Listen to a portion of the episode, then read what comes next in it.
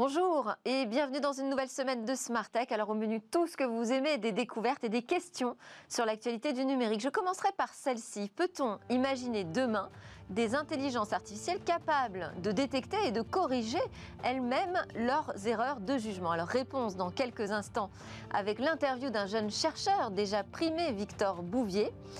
Ensuite, le cœur de cette émission sera consacré au débat sur la remise en cause par la CNI de la légalité des clouds américains pour héberger nos données de santé. Quelles sont les résonances des observations de la Commission nationale informatique et liberté et aussi de la réaction du Conseil d'État? J'aurai avec moi quatre spécialistes pour décrypter ce nouveau coup de tonnerre dans la tech. Et puis nous retrouverons notre rendez-vous sur le biomimétisme avant de conclure par l'innovation du jour. Mais d'abord, place à l'interview. Bonjour Victoire Bouvier. Vous êtes diplômé de Centrale, étudiant-chercheur en intelligence artificielle, et vous travaillez actuellement sur votre thèse chez SciTrade. Alors SciTrade, c'est un spécialiste des solutions euh, IA pour optimiser les recouvrements de créances, on en parlera, mais avant d'aller plus loin, votre sujet de recherche, ce sont euh, les biais sur l'intelligence artificielle. Qu'est-ce qu'on appelle un biais? Oui, exactement. Bonjour. Donc euh, aujourd'hui, les systèmes d'intelligence artificielle sont construits en grande partie sur euh, des briques qui sont euh, des, modèles qui sont capables d'apprendre à partir de données. Donc c'est pour ça qu'on euh, parle de machine learning. Et donc collecter des données en quantité importante, en bonne qualité, c'est pas toujours évident en fait. Et cet écart en fait qui peut exister entre les données réelles et les données qu'on donne à l'algorithme pour apprendre peut être parfois important. C'est ce qu'on appelle un biais. Et on s'est rendu C'est-à-dire entre le moment où on va entraîner l'algorithme euh, sur un modèle euh, un peu théorique et le moment où on va l'appliquer à la réalité, là, il peut y avoir des différences et c'est ce qu'on appelle le biais. Oui, exactement. Donc c'est un biais et en fait, euh, l'algorithme a tendance un peu à les amplifier. Alors ça peut être très agréable, par exemple, si dans des données ont un, un, écart de représentativité entre les hommes et les femmes et que cet écart est un peu injuste, eh bien l'algorithme aura tendance à amplifier cet écart lorsqu'il sera appliqué, donc ça peut avoir des conséquences assez, assez graves. Et alors, je, disais que vous travaillez votre thèse chez SideTrade, qui, qui lui travaille sur euh, la réduction des, des, euh, des, impayés en fait dans les entreprises. Quel est le lien entre votre sujet de recherche et une entreprise comme ça, comme SideTrade Oui, donc euh, en fait, chez SideTrade, on a une particularité, c'est qu'on traite des données qui sont amenées à évoluer en permanence dans le temps. Donc on peut prendre par exemple le cas de la crise du Covid. On s'est rendu compte qu'il y a eu un, véritable changement de comportement de paiement des entreprises en Europe. Alors ça s'explique assez facilement puisque voilà, la crise a généré des difficultés financières, donc les entreprises sont moins disposées à payer euh, dans les temps. Et donc nous, on s'assure que les algorithmes qu'on déploie et qui sont utilisés bah, restent pertinents même s'il y a un changement euh, de données.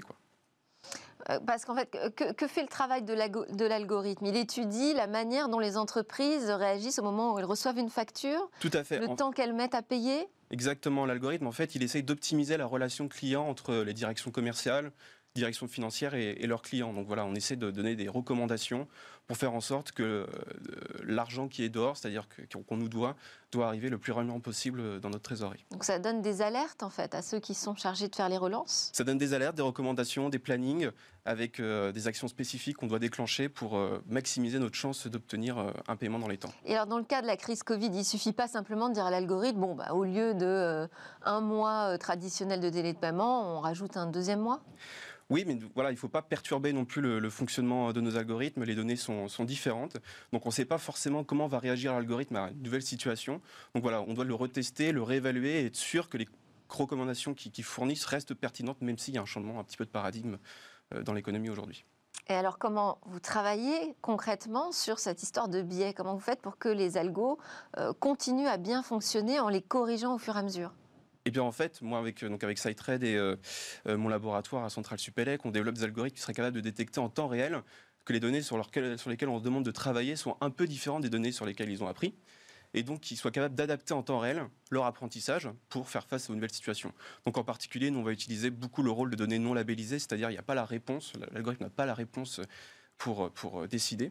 Et donc, à partir de ça, il doit détecter tout seul qu'elles sont différentes et qu'il doit s'adapter à cette nouvelle situation. Et c'est un autre algorithme qui travaille pour l'algorithme principal? oui, Effectivement, l'algorithme part dans un certain état, donc on l'a pré-entraîné.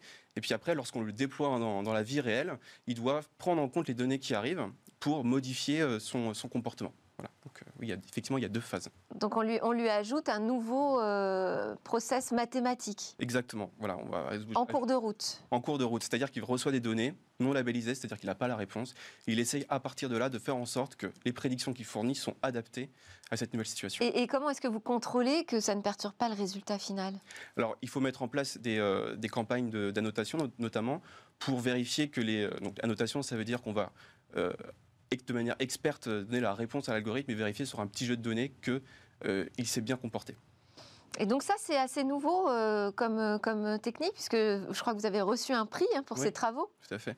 Oui, c'est assez nouveau et c'est un peu le vent en poupe. Donc on a effectivement reçu un, un prix lors d'une conférence en machine learning, à European Conference of Machine Learning, où on montre le rôle du data scientist hein, pour réussir à faire en sorte que l'algorithme s'adapte rapidement, notamment dans sa euh, son expertise métier, sa compréhension du problème et la façon dont il l'encode dans l'algorithme pour permettre à celui-ci bah, euh, de s'adapter rapidement et efficacement.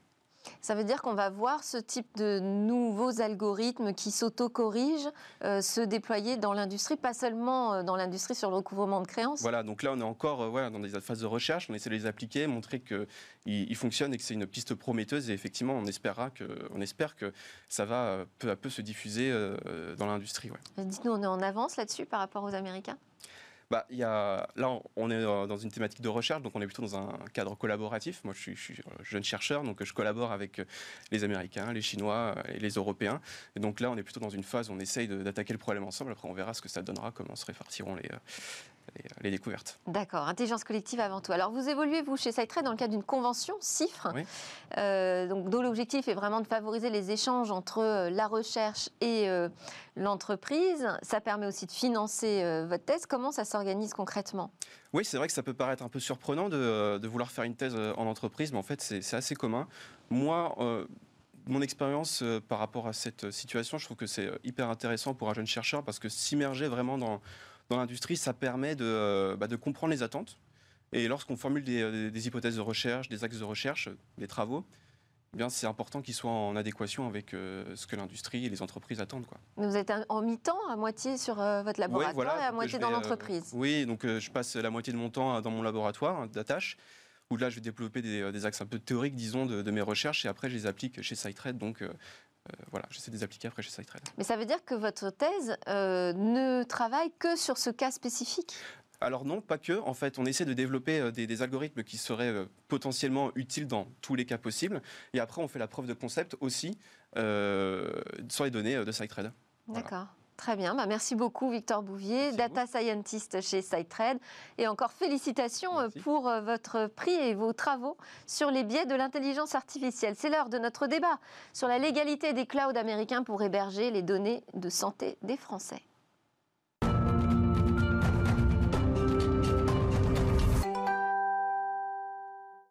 Coup de tonnerre, début octobre, on découvre que la Commission nationale informatique et liberté considère qu'il n'est plus possible légalement de s'appuyer sur un fournisseur de cloud américain pour héberger la plateforme des données de santé des Français. Une semaine plus tard, le Conseil d'État juge qu'il n'y a pas de menace grave ni imminente justifiant la suspension de cet hébergement. Du reste, euh, les observations de la CNIL semblent nous dire quand même que le statu quo est compromis. Alors on en débat tout de suite avec euh, Jean-Paul Smets, PDG de Rapid Space, entrepreneur militant du libre. Vous faites d'ailleurs partie de la quinzaine d'organisations et personnalités qui ont déposé une requête en référé auprès euh, du Conseil d'État et qui a abouti aux observations radicales de la CNIL. François-Xavier Vincent, vous êtes directeur cybersécurité et délégué à la protection des données personnelles chez OUDrive, un groupe français de solutions de partage de documents, de sauvegarde et de signature électronique. Sylvain Staub, vous êtes avocat associé chez DS Avocats. PDG également de Data Legal Drive, qui édite une solution de pilotage de la conformité avec le règlement européen des données personnelles parenthèse qui compte hein, au vu de notre débat, la dite solution est hébergée en France. Et puis nous aurons également en visio euh, Raphaël Bouchard, avocat spécialiste en cybersécurité au cabinet Racine, l'un des principaux cabinets d'avocats d'affaires français indépendants.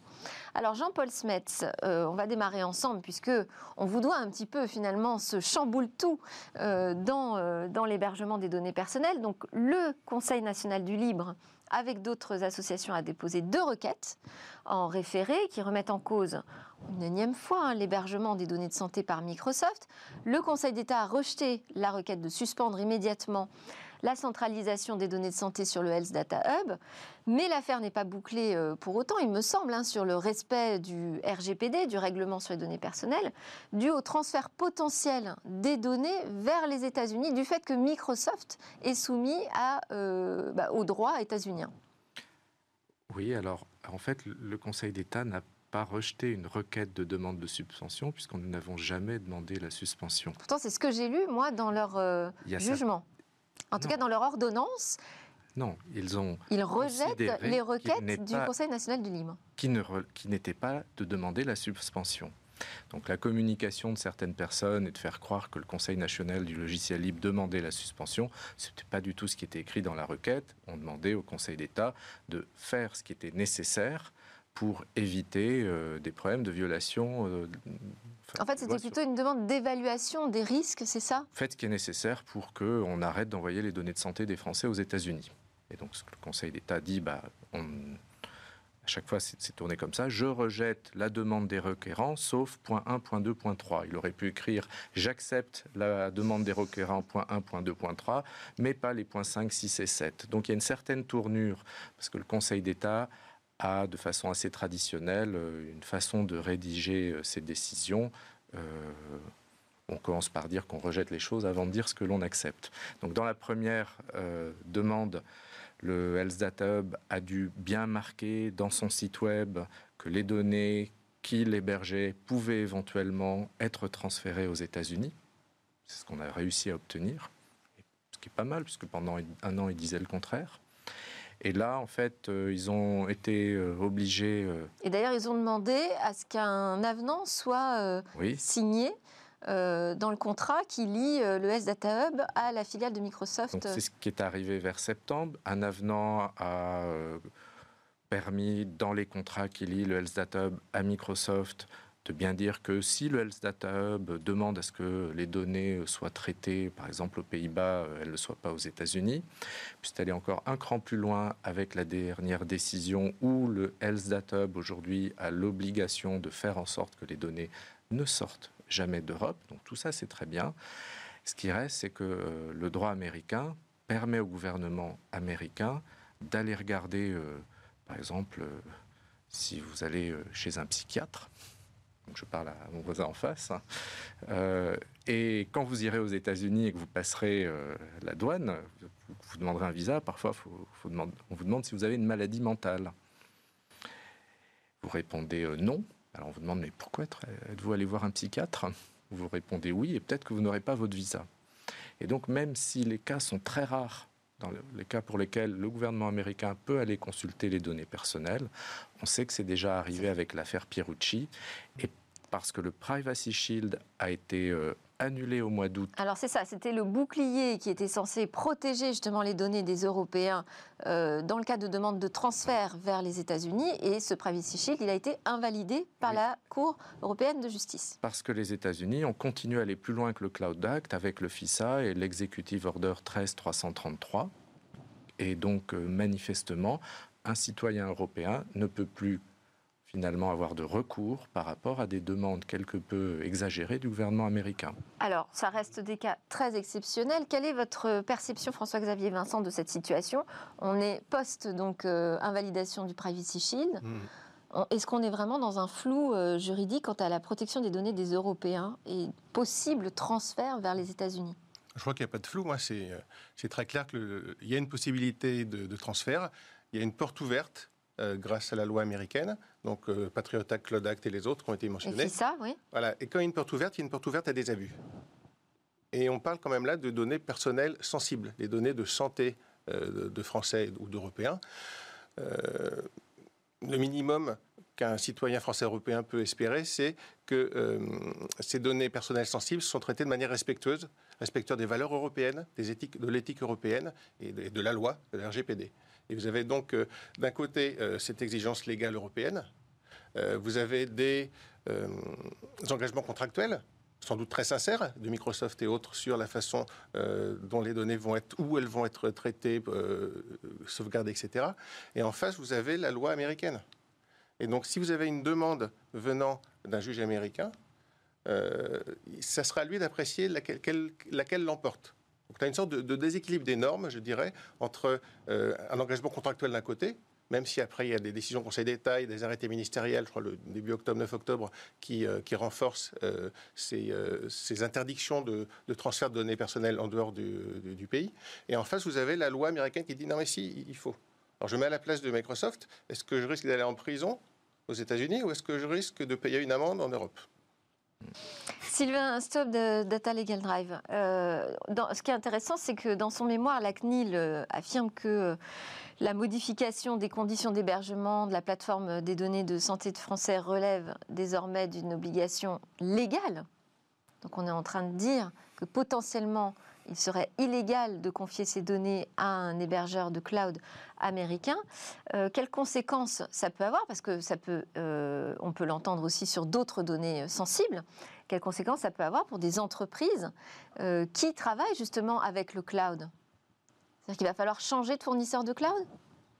Pas nécessairement. L'invalidation du Privacy Shield a entraîné effectivement un grand bouleversement. Et, euh, et, et, cette question qu'on se pose aujourd'hui euh, résulte évidemment du RGPD, mais aussi de, de, cette invalidation. Il y a quand même des exceptions dans le, dans le RGPD, euh, notamment dans l'article 49.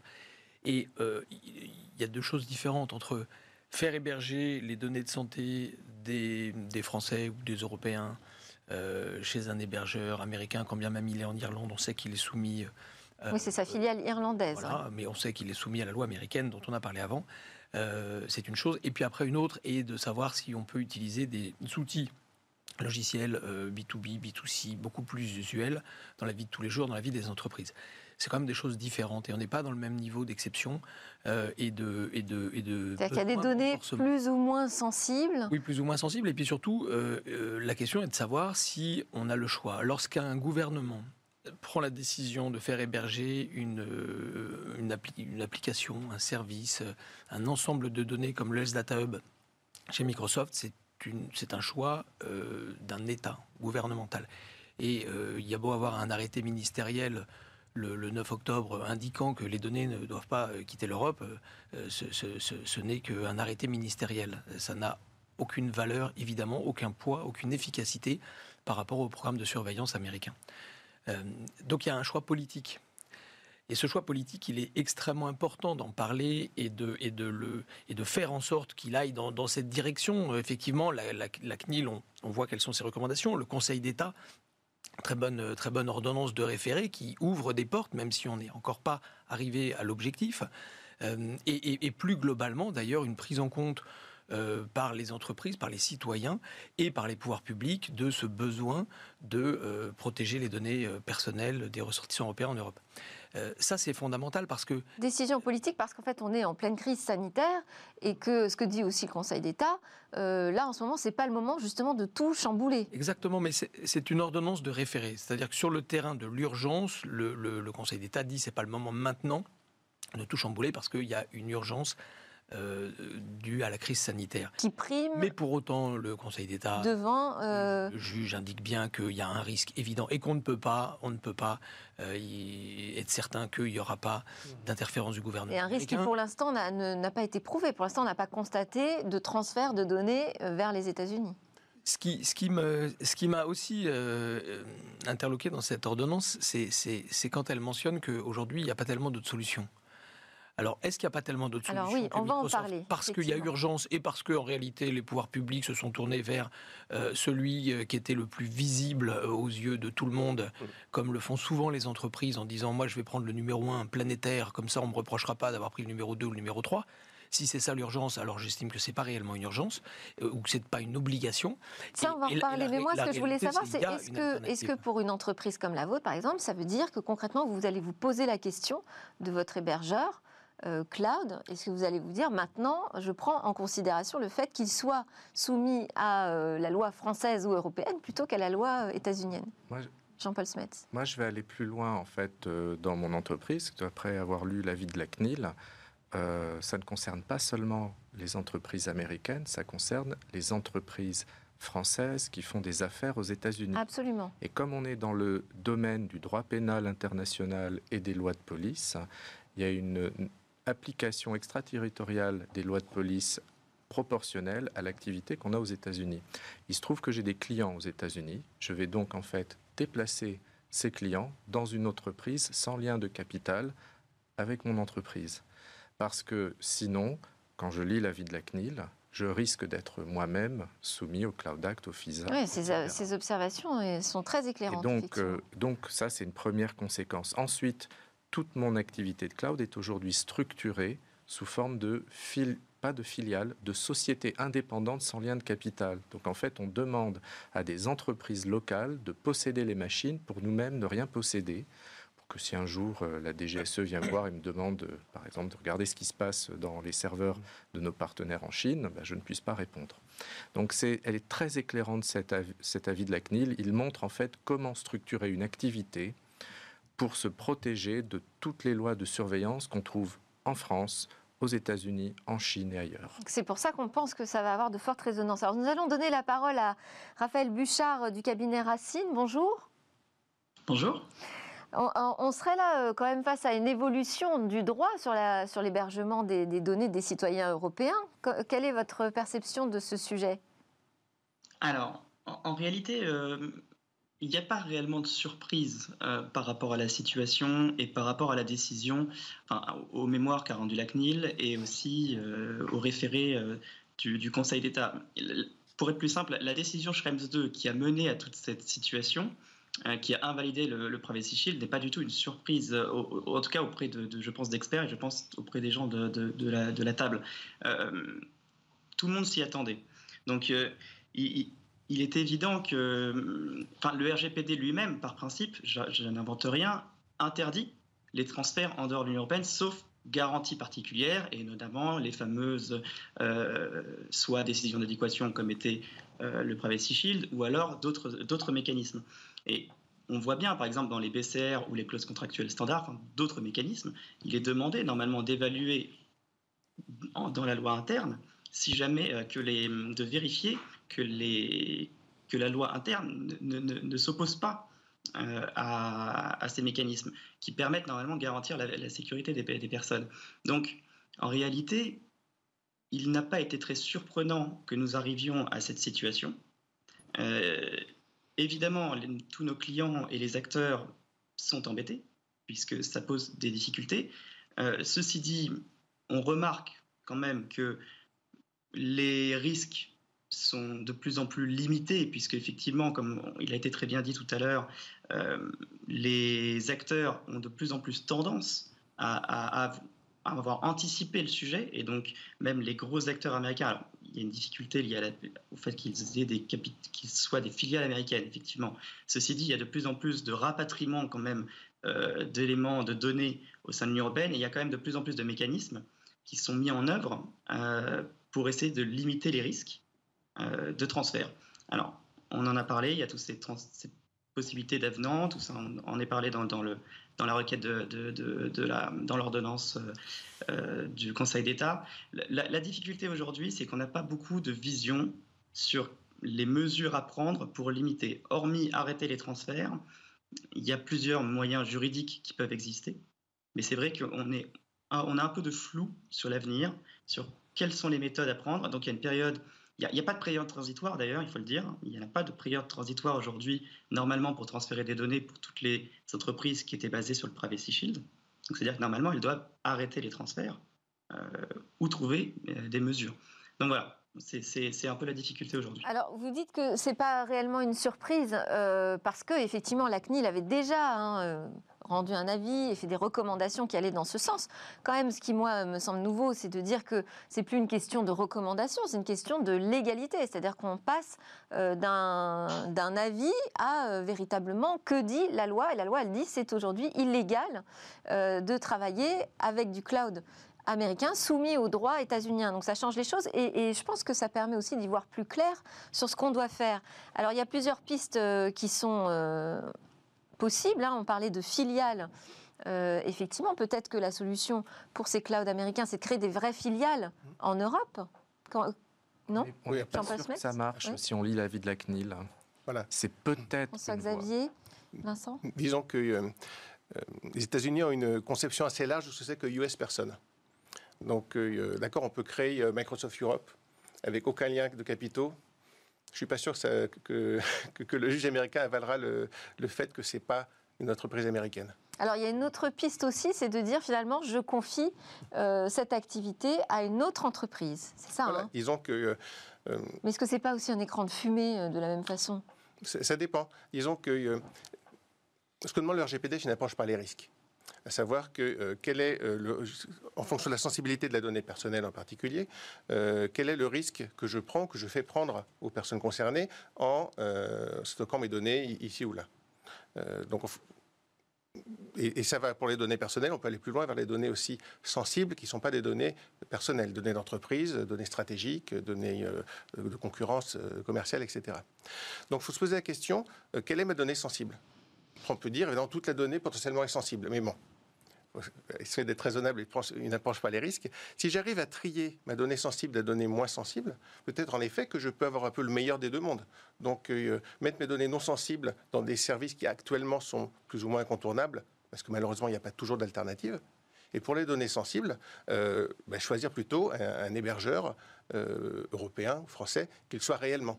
Parce qu'on parle, oui, je, je, vais stocker les données en Europe.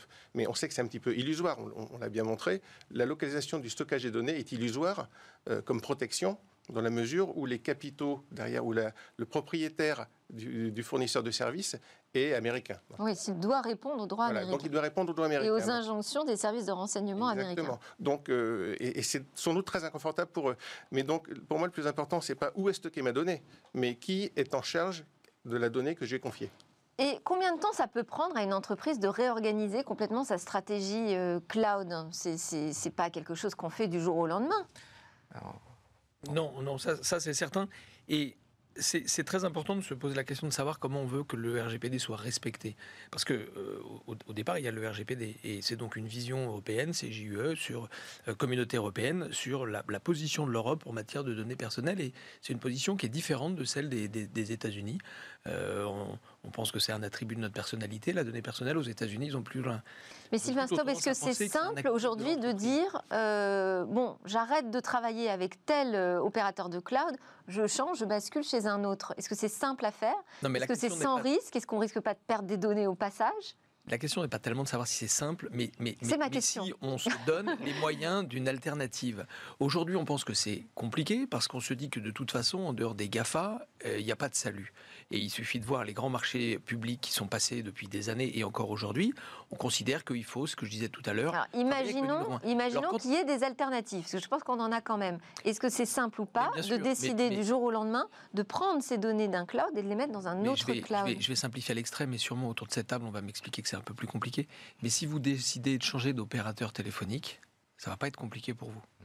Parce qu'il y a un dispositif aussi légal qui fait euh, qu'on a la portabilité du numéro. Enfin, je ne vais pas rentrer dans ce débat, c'est un autre débat. Mais euh, sur le cloud, est-ce qu'on a des dispositifs qui permettent de s'assurer qu'on peut transférer ces données sans perte de données, sans aucun risque? Il y a des volontés. Est-ce qu'on peut, est-ce qu'on est toujours propriétaire de sa data? Vous savez, en matière de, de, d'informatique, parce que ça reste de l'informatique, les, les transferts de données informatiques, là, je, parle des, grands systèmes de RP, des grands systèmes d'hébergement, de, l'infogérance. Euh, enfin, tout ça n'est pas nouveau.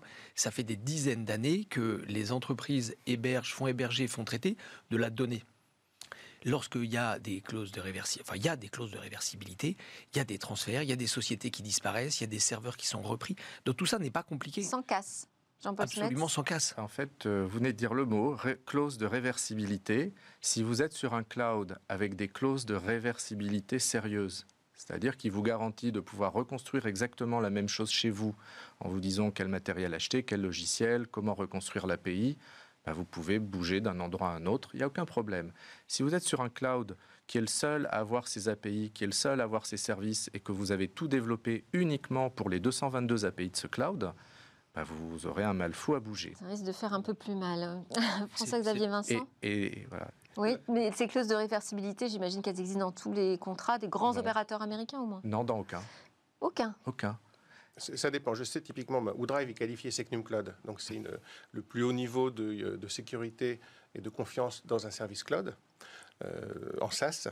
Et dedans, il y a des, contrats, des exigences très claires, justement. Ils, sont basés sur les normes internationales, genre ISO 27001 de sécurité, mais ils ont rajouté des contraintes, des exigences contractuelles, qui en particulier imposent d'être extrêmement clairs en termes de réversibilité, en termes bien sûr d'hébergement des données, de lieu de traitement des données, mais aussi de réversibilité et de qui reste propriétaire. Et d'ailleurs, ça interdit explicitement tout transfert de données euh, sans, euh, sans l'autorisation écrite, écrite du client. Donc, il peut y avoir des clauses contractuelles, après, encore une fois, euh, ça dépend. Votre fournisseur qui a signé ces clauses contractuelles, qui, vous avez des très belles clauses contractuelles, voilà, quelles sont toutes les législations auxquelles il peut être euh, soumis euh, et lesquelles vont s'appliquer le plus crédiblement dans, votre cas? Maître Buffard, si vous êtes toujours en ligne avec nous, comment est-ce que vous, vous arrivez à conseiller vos clients actuellement sur cette question de je change ou pas de fournisseur de cloud? Est-ce que vous avez déjà eu des premières requêtes? Alors tout à fait, hein. on a évidemment beaucoup de clients qui, sont très inquiets de la situation.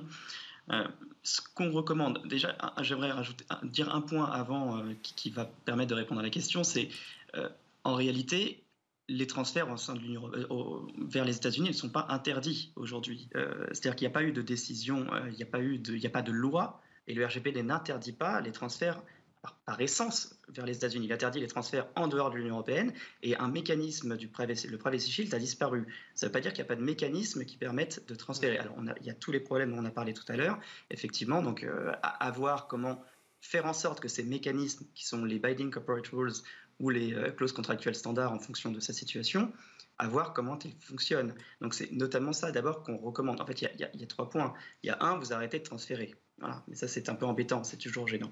Deux, effectivement, vous essayez de trouver un nouveau, euh, un nouveau prestataire. Alors là, il y a tous les problèmes de réversibilité dont vous, avez, parlé à l'instant, avec le fait qu'il n'y a souvent pas beaucoup d'éléments euh, dans les contrats. Il, y a, il peut y avoir quelque chose qu'on n'a pas dit, un problème de coût. Ça peut coûter très cher euh, de transférer les données, parce qu'évidemment, pour le prestataire, c'est bon, la perte d'un client, mais c'est surtout aussi du, des jours hommes pour, pour, transférer les données d'un point à un autre. Et puis, le troisième point, qui peut être euh, éventuellement, euh, dont on attend des plus de réponses, c'est quelles sont les mesures qu'on pourrait prendre euh, via ces mécanismes autorisés par le RGPD pour continuer les transferts vers les États-Unis, si jamais on ne veut évidemment pas changer de prestataire. Et d'ailleurs, alors évidemment, le problème se pose essentiellement pour les États-Unis, puisqu'il y a tous les GAFAM, les plus grands hébergeurs sont évidemment aux États-Unis, mais en réalité, cette question, elle se pose pour tous les autres pays euh, qui ne sont pas des, des pays membres de l'Union européenne. Donc c'est vrai que la question se pose au sein de, pour les États-Unis, mais en réalité, nous sommes en train de voir, et c'est un problème euh, pour des clients qui ont des filiales dans d'autres pays euh, du monde, où là, il y a aussi des lois internes vous pensez à quoi Et même éventuellement des lois de données personnelles. Au cloud, au cloud chinois, par exemple, ça pourrait s'appliquer au cloud chinois? Alors, Sincèrement, je ne connais pas la loi chinoise, mais, mais par exemple, euh, nous avons vu qu'en Arabie Saoudite ou des pays comme, comme, comme ces pays-là, il y a des législations en fait données personnelles qui peuvent être euh, aussi en contradiction avec le RGPD. Et donc, euh, cette problématique, elle est maintenant, elle est, elle est, elle est vraiment élargie. et c'est vrai que la, décision qui est arrivée a permis de c'est-à-dire que, pour faire simple, avant, on faisait des clauses contractuelles standards, des BCR, ou alors c'était le Privacy Shield, et c'était à peu près tranquille. Depuis cette décision-là, on se rend compte que non, il faut faire une évaluation en interne au sein des pays. Donc ça, veut dire des coûts supplémentaires pour les entreprises, pour les clients qui souhaitent euh, transférer des données. Euh, il faut faire une évaluation en interne pour vérifier que le RGPD est respecté. Bon, bah, ça fait du travail pour les avocats, visiblement. On en avait déjà deux autour de la table euh, aujourd'hui. Alors, concernant les alternatives, la CNIL a quand même dit qu'elle estimait que ce serait nécessaire de faire une évaluation hein, de ce qu'on a aujourd'hui euh, sous la main en France ou en Europe. Ça veut dire qu'on ne connaît pas l'état de notre marché, on ne sait pas quelles sont les capacités des clouds européens en, matière de volume, euh, quel volume on est capable de traiter, en matière de qualité de service Oh, je, pense que les développeurs savent qu'on euh, a tout ce qu'il faut en Europe. D'ailleurs, euh, le premier logiciel de virtualisation, QEMU, a été inventé par un Français, Fabrice Bellard. La bibliothèque d'IA la plus utilisée au monde, qu'on trouve dans tous les clouds, Scikit-learn, c'est des Français. Donc on a des fournisseurs de technologies de cloud en Europe qui sont très nombreux, une dizaine. Et, ils sont tous libres. C'est-à-dire que faire son propre cloud de A à Z à partir de logiciels libres, c'est très facile. Alors, on dédiera, je pense, une émission hein, spéciale aux, alternatives, parce que ça va devenir un vrai sujet. En tout cas, là, on voit qu'on est vraiment en train de poser les bases d'une souveraineté en matière d'hébergement des données des citoyens européens. Merci beaucoup, Jean-Paul Smets de Rapid Space, François-Xavier Vincent ou Drive, Sylvain Stop de Data Legal Drive et Raphaël Bouchard, avocat au cabinet Racine. Juste après la pause, nous découvrirons des modèles d'organisation du vivant qui pourrait grandement nous aider à mieux vivre dans les villes.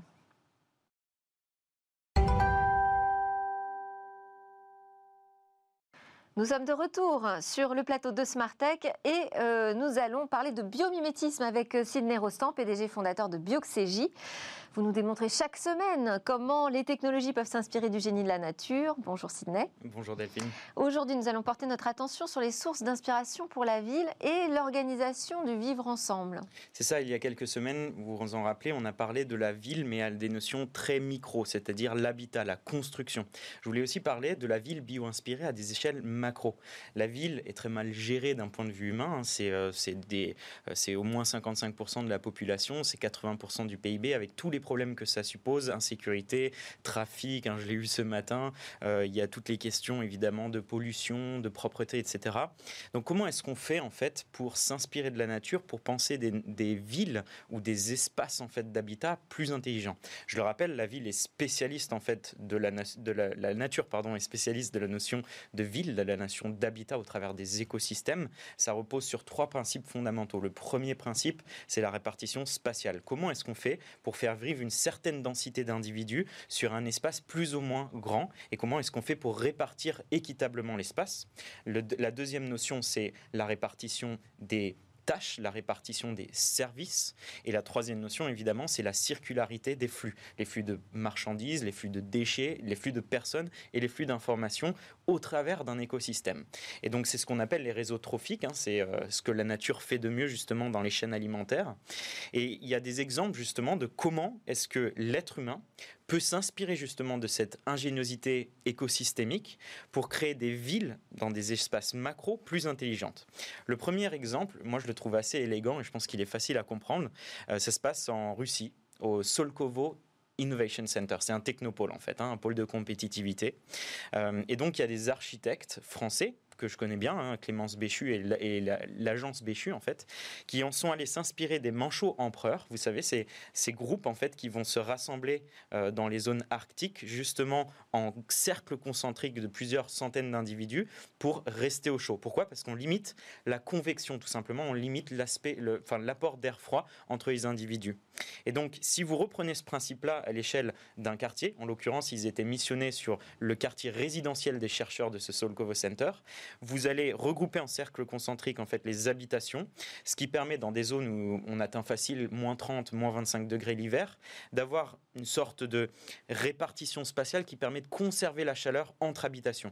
Donc entre guillemets, on gagne 5 degrés. C'est-à-dire que si la température ambiante sur la plaine est de moins 30 degrés, en réalité, dans la résidence, elle va plutôt être de moins 25 degrés. Donc, vous économisez en chauffage, vous économisez en énergie. Ça, c'est un premier exemple. C'est ce que j'appelais en fait la répartition spatiale intelligente. Alors, c'est le principe des villes où il fait toujours beaucoup plus chaud, peut-être un ou deux degrés de plus, hein, effectivement, que dans, les, que dans les plaines. On n'a pas forcément envie d'être euh, regroupés et rassemblés comme des manchots. Exactement. En fait, on peut faire aussi l'inverse. Hein. Là, c'est pour conserver le chaud. Mais quand la chaleur, pardon, et quand on est dans la situation inverse, comment est-ce qu'on fait pour agrandir une ville? Comment est-ce qu'on fait pour étaler une ville? Ou comment est-ce qu'on fait justement pour, ne, pour euh, réduire la concentration? J'en arrive du coup à mon second exemple. Le second exemple, c'est, c'est aussi un, architecte. Hein. Généralement, c'est ceux qui vont faire beaucoup de prospectives. C'est ça qui est très intéressant. Euh, c'est Vincent Calbo. Euh, il est très connu justement pour son architecture bio-inspirée. Donc lui, il a imaginé une sorte de grande île flottante qui pourrait, on va dire, réduire la concentration des villes côtières et accueillir des habitants, vous le savez, sur des, sur des zones en fait qui prennent sur l'océan. Sauf que le problème, c'est que quand on construit sur l'océan, là, ça détruit des écosystèmes. Donc comment est-ce qu'on fait pour construire sur l'océan, mais de façon plus respectueuse de la biodiversité. Ben, Il a imaginé des villes flottantes s'inspiraient des nénuphars qu'on appelle les lilypads euh, et qui, ont, qui respectent en fait le deuxième principe fondamental d'un écosystème, c'est la circularité des services, la circularité de l'énergie. Donc cette ville flottante est complètement autonome, en tout cas c'est comme ça qu'il l'a pensé, c'est-à-dire il y a de l'énergie marémotrice avec la force des vagues, de l'énergie solaire évidemment, de l'énergie éolienne et puis tous les, euh, les systèmes de phytoépuration, c'est-à-dire que les déchets et les boues qui sont produits à l'intérieur de cette ville écosystème qui fait quand même 500 000 mètres carrés euh, sont carrément recyclés. Donc pour l'instant, c'est une vision d'artiste, hein, mais le but, c'est d'arriver à le mettre sur le marché et à le construire à un moment donné. Et d'autant plus important que euh, on sait que les mers vont prendre de l'espace sur les terres. C'est ça. Il va falloir euh, trouver des moyens d'y habiter aussi. D'ailleurs, lui, il l'a imaginé dans, dans, la logique où ça pourrait accueillir en fait des réfugiés climatiques. quand on a 500 000 m2 d'espace, c'est assez intéressant. Alors pour cette gestion des flux et des transports, là, parce que nous on voit surtout les villes très embouteillées. Ah oui, alors là, je pense que c'est un de mes exemples favoris en matière de biomimétisme, je vous le réserve pour aujourd'hui, c'est le Mixo. C'est un organisme euh, assez euh, improbable qu'on appelle le blob. On ne sait pas forcément le classifier, en tout cas c'est un mi-champignon, mi-plante, mi-animal. En fait, pour être précis, c'est un organisme unicellulaire qui va reproduire à l'infini son noyau. Donc il faut imaginer que ce que vous avez à l'écran, c'est une seule cellule qui est visible à l'œil nu. Donc elle va euh, évoluer sur les sols forestiers et sa, mission principale, hein, c'est de se nourrir de bactéries, de champignons, de déchets, etc. Et ce qui est très intéressant, je pense qu'on le voit très bien à l'écran, c'est qu'elle va déployer en fait des réseaux racinaires extrêmement résilients et efficaces pour aller chercher les points de nourriture et les faire circuler à l'intérieur de son organisme. Et cette capacité en fait de réseau euh, est tellement intéressante que vous avez des chercheurs qui s'en sont inspirés pour ils vont, on va dire, extrapoler les logiques de croissance ou de rétraction de cet organisme du blob pour créer un algorithme de gestion des flux de déchets. Ils l'ont fait à Montréal. Résultat des courses, ils ont réussi à augmenter la résilience du, réseau de flux de déchets de 50%. C'est-à-dire que si jamais vous avez une artère qui est bouchée, où il y a un trafic, euh, une route qui, qui, est bloquée, vous gardez en fait, vous vous reposez sur des flux ou sur des artères en fait secondaires et vous conservez une capacité à faire circuler. C'est très problématique. Alors pour l'instant, ils l'ont fait avec des déchets, mais si vous le prenez par exemple avec des flux autoroutiers, des flux routiers à l'intérieur d'une ville, qu'est-ce qui se passe si jamais vous avez une intersection qui est bloquée Il y a un itinéraire bis. Exactement. Comment réfléchir aux itinéraires bis. Donc quand on voit que le Bob permet d'inspirer des algorithmes qui augmentent cette résilience, cette résilience de 50%, on pourrait penser justement à d'autres cartes. En ce moment, vous avez, c'est pas que pour les flux de déchets, vous avez des chercheurs euh, japonais qui le font pour les réseaux de transport en commun à l'intérieur de Tokyo. Donc c'est très intéressant et ça montre encore une fois à quel point le biométisme est parfois très précis technologiquement parlé. On avait parlé de thermorégulation, mais parfois à des échelles beaucoup plus macro, c'est aussi très intéressant gagner en agilité en fait. Hein. Merci beaucoup Sidney Rostand, PDG fondateur de Bioxégie. On enchaîne avec l'innovation du jour.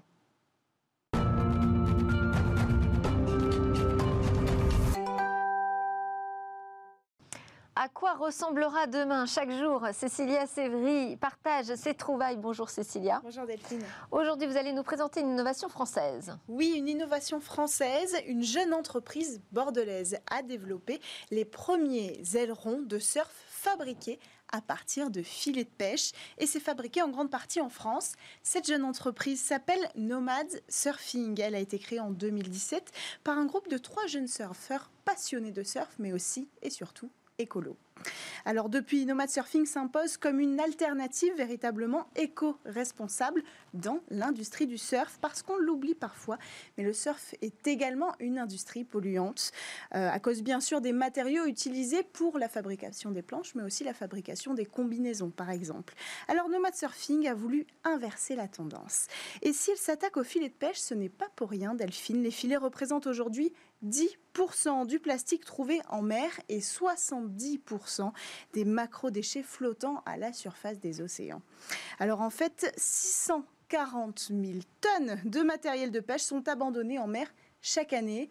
Donc il y a de quoi faire euh, des initiatives comme celle-là. Des milliers d'espèces hein, marines sont emprisonnées, il faut le rappeler, même si on le dit souvent, et tuées à cause de ces filets qu'on appelle les filets fantômes. Il y a aussi des dizaines de milliers de filets qui sont abandonnés sur les quais ou même brûlés. Et alors, quel est le secret de fabrication de ces nouveaux ailerons? Alors, euh, Nomad Surfing, pour ça, a décidé de bien s'entourer et elle s'est entourée de deux sociétés. La première, c'est C2C, une société espagnole qui conçoit des lunettes de vue et de soleil fabriquées à partir de déchets plastiques marins C'est pour ça qu'ils se sont adressés à eux, parce qu'il y a un vrai savoir-faire et surtout un réseau. Parce que cette société espagnole a créé au fil des ans un réseau de pêcheurs et d'armateurs qui leur fournissent ce matériel à recycler.